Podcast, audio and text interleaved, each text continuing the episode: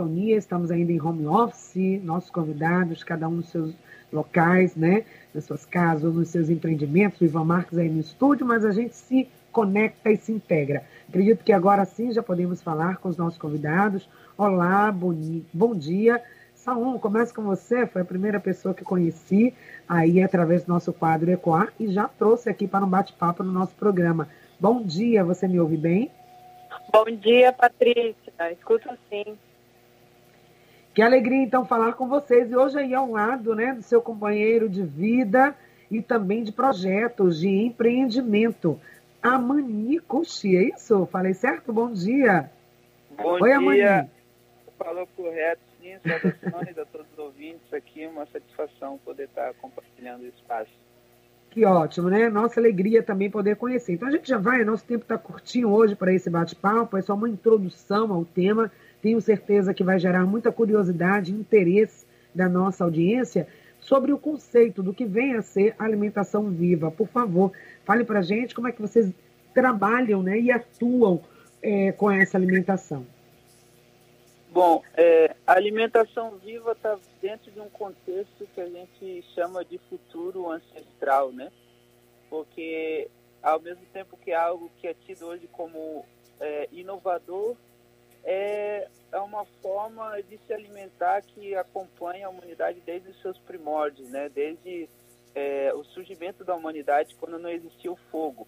A gente só está inovando essa forma de vida de se alimentar que acontecia há rapidamente, né, atualizando e trazendo de um contexto de quão isso pode ser benéfico para a nossa saúde de um modo geral e também para a saúde do planeta.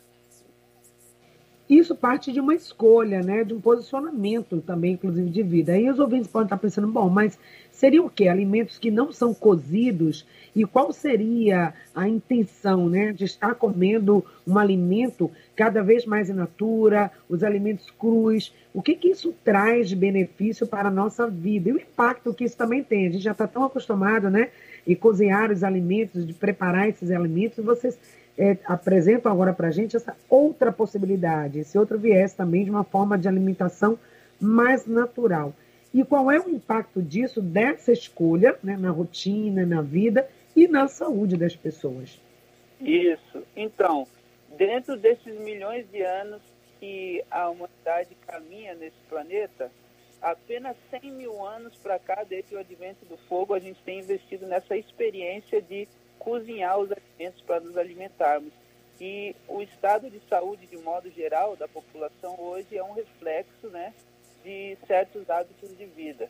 Mas o que acontece, então, quando a gente prepara esses alimentos sem expor ele a uma temperatura extrema do calor do cozimento, além de preservar é, uma série de nutrientes, além de preservar as enzimas né, que são essenciais para a gente absorver esses nutrientes e para a gente ter uma melhor digestão desses alimentos, a gente vai estar tá, é, contribuindo para a nossa saúde de um modo geral, tanto física quanto mental, energética e espiritual. Bom, quero ouvir também dessa onta aí, né, pertinho de você, é, sobre a questão do colorido. A gente sempre fala, você trabalha com esse conceito também é, das cores, da cromoterapia, também na alimentação. E a gente ouve falar mais para as crianças: olha, o prato tem que ser bem colorido, o prato mais colorido atrai mais o olhar da criança que começa a comer pelos olhos. Mas a gente pode estender isso também para a nossa vida adulta e também são, obter os benefícios de uma alimentação mais colorida. Então, fala aí para a gente dessa questão da cor desse, dessa alimentação. É, então, a princípio, é, a cromoterapia ela afeta o nosso corpo físico a nível celular, né? Então, isso reflete nas nossas células. As nossas células absorvem a vibração de cada cor. Então, isso implica, se você tem um prato mais colorido, você vai estar absorvendo as terapias de cada cor diretamente na sua célula. Mas só complementando uma coisa também que o Amani falou antes, e você falou sobre a, é, a, a, nossa, nossa questão de escolha, né? A alimentação viva traz também essa, essa, esse foco em questão na nossa saúde, no modo integral, física, mental e espiritual. Por quê?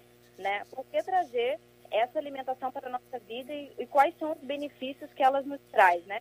Traz essa saúde no modo integral, porque a gente tem esse hábito de nos alimentar com alimentos que estão enganjados hoje na nossa sociedade, que acaba trazendo doenças físicas, mentais e também energéticas para o nosso campo.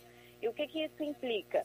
Isso implica da gente estar realmente dependente dessa indústria farmacêutica de alimentos. Muitas doenças hoje em dia, é, é que hoje em dia na nossa sociedade está internamente interligada com a alimentação, né? com esse tipo de hábitos que a gente vem colocando na nossa vida no dia a dia e os alimentos que a gente vem colocando dentro do nosso corpo físico. Então, voltando na cromoterapia, se você coloca para dentro do seu corpo alimentos coloridos, alimentos que traz essa, essa força, essa vibração de cores, você vai estar muito mais colorido por dentro também, né? Então, é mais ou menos isso, sim, eu acho, para não me entender muito. Até porque a gente se torna aquilo que a gente come, né? Então, para nutrir a vida, é suposto que a gente coloque mais vida no nosso prato. Exatamente. Algumas pessoas começam a aparecer com curiosidades. Por exemplo, é, o, a comida crua, né, ou essa da alimentação viva, é o mesmo que veganismo? Ou estamos falando de coisas diferentes, né? Os adeptos dessa prática é, costumam ser quem? Pessoas vegetarianas, pessoas que têm restrição alimentar. Quem é que tem aderido à alimentação viva? Como é que vocês estão, têm visto isso, essa procura? Então, como eu falei lá sobre as doenças, hoje a gente tem muitas doenças né, novas que acabam surgindo, é, intolerância ao glúten, intolerância ao glúten, muitas intolerâncias, né? E aí a alimentação viva, ela não está internamente ligada com o veganismo, porque na alimentação viva a gente não utiliza nenhum tipo de industrializado nem refinado, né? Então uma pessoa que tem intolerância à lactose, intolerância ao glúten ou até mesmo algum tipo de vício com açúcar, né? É, ela teria alimentação viva em sua vida como uma mudança desses hábitos também como prevenção dessas doenças. É, então, existe sim uma distinção, na verdade, a alimentação viva ela é considerada alimentação vegana, ou alguns talvez sejam mais familiarizados com o termo crude vegano, mas não necessariamente é, é, elas têm similaridades, mas não são a mesma coisa, né? Porque um vegano ele apenas ele foca na questão da exploração animal, né? A alimentação viva a gente está focando na questão da energia vital desses alimentos, né? Então, como a Saúl falou, é, a gente vai evitar utilizar qualquer tipo de processado, a gente vai utilizar a, a preparação de alimentos em sua forma integral, né? E a gente não vai passar pelo processo de cozimento, que vai é, exatamente manter essa força vital representada pelas enzimas que estão nos alimentos. E uhum. isso né, tem também a, uma coisa que a gente não falou, e por que, que a gente chama alimentação viva e não chama de alimentação crua? Primeiro, uhum. porque a, a, gente utiliza o processo de germinação, que é um processo também milenar, que desde o tempo dos essênios já se praticava, né? que é você expor essas sementes à energia dos elementos, a energia do anjo da terra, o anjo do ar e o anjo do fogo da vida, que é o fogo do sol, né? Então a gente não chama um alimento cru, a gente pressupõe que esse alimento ele foi cozido pelo Master Chef, que é o sol, que, pre uhum. que representa esse fogo da vida. Então, literalmente, nós vamos comer o sol através desses alimentos, consumindo eles em seu estado natural. Então, está separado do conceito ou seria a mesma coisa que o crudivorismo, né? Tem esse, essa ideia. Algumas pessoas falam né, também de, desse nome, essa, essa nomenclatura. Tem a ver, está associada à alimentação viva? Então, a, está sim, né? E eu, o que eu falei basicamente a diferença da terminologia é essa que o cru, você, a gente não utiliza esse termo cru porque a gente não pressupõe que o alimento está cru. Eu não olho para uma manta, eu não olho para um tomate, eu não olho para um pepino e digo que ele está cru. Quando eu falo que ele está cru, isso é uma opinião pessoal, né? É como uhum. se você estivesse é, falando que a natureza não fez o seu trabalho completo. A gente pressupõe que o cozimento do alimento, entre aspas, é o processo de maturação. desde que ele está lá, verdinho no pé, até ele ficar maduro para o nosso consumo.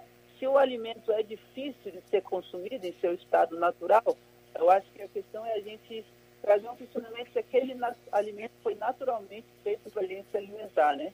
A gente já traz esse contexto que os alimentos originais dos seres humanos são aqueles que contêm sementes, são os alimentos com as frutas. Eu sei que existe toda uma, é, uma, um debate com relação ao consumo de certos alimentos, mas basta eu dar um olhar é, amplo para a natureza e ver os animais mais próximos, mais parecidos com os seres humanos e ver o que eles se alimentam. A gente pressupõe, então, que os seres humanos são frugívoros por natureza. Agora, com relação ao frugivorismo e alimentação viva, a diferença básica é que na alimentação viva a gente coloca, tem esse processo de germinação de sementes e a gente ativa força vital desses alimentos, por isso que a gente considera eles vivos, né? eles cheios de vitalidade, não só as sementes, como os brotos, a gente prepara brotos também, né? mas a gente não utiliza esse termo cru porque a gente pressupõe que os alimentos já estão prontos, eles não, não falta nada, né? eles já foram cozidos pelo masterchef que é o sol. Está todo prontinho aí para ser oferecido, né? Para é, implementar saúde, vida e energia em nossas vidas. Então, em tese, a gente pode dizer que os pilares, o pilar da alimentação viva seria isso: consumir alimentos de maneira natural, na forma como eles se encontram na, na natureza, sem cozinhar, sem refogar, sem grelhar ou sem assar. Aí os ouvintes podem estar se perguntando: e será que como é que fica a questão, né? É das bactérias. A gente sabe que o cozimento também muitas vezes evita isso, né? Em relação aos alimentos. Como que vocês lidam com essa questão? Bom, é, a gente parte do entendimento que as bactérias são vivas, são vida também, né? Tudo, tudo, nós somos uma, uma comunidade de micro-organismos. Isso envolve também bactérias. Claro que tem bactérias que nos fazem bem e bactérias que nos fazem mal. Mas se eu for pegar nessa perspectiva, o cozimento, tá? Ele pode estar tá, é, eliminando certas bactérias, mas ao mesmo tempo que ele está eliminando bactérias, ele está gerando toxinas naquele alimento e ele está eliminando também nutrientes daqueles alimentos. A gente é, tem uma, um foco na preparação desse alimento, lógico, a gente vai higienizar esses alimentos apropriadamente, a gente vai dar preferência para alimentos orgânicos na preparação mas a gente parte do entendimento de que a vida nutre a vida, né? Então a gente é, utiliza a preparação desses alimentos in natura para adquirir a vida desses alimentos, e não matar uhum. as bactérias que acabam matando é, a vida também, né?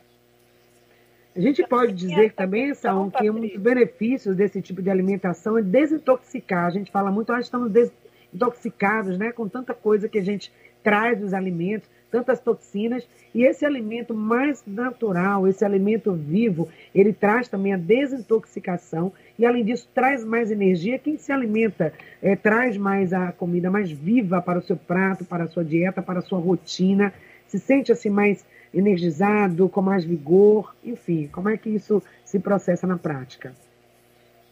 Então, Patrícia, na verdade, complementando a pergunta de antes também, é, alimentação viva não somente são consumidos os alimentos in natura, mas também a gente passa por um processo de desidratação, porque existe uma temperatura inferior a 42 graus, na qual os alimentos vivos podem ser é, expostos e que conservam ainda os seus nutrientes, suas vitaminas e suas enzimas.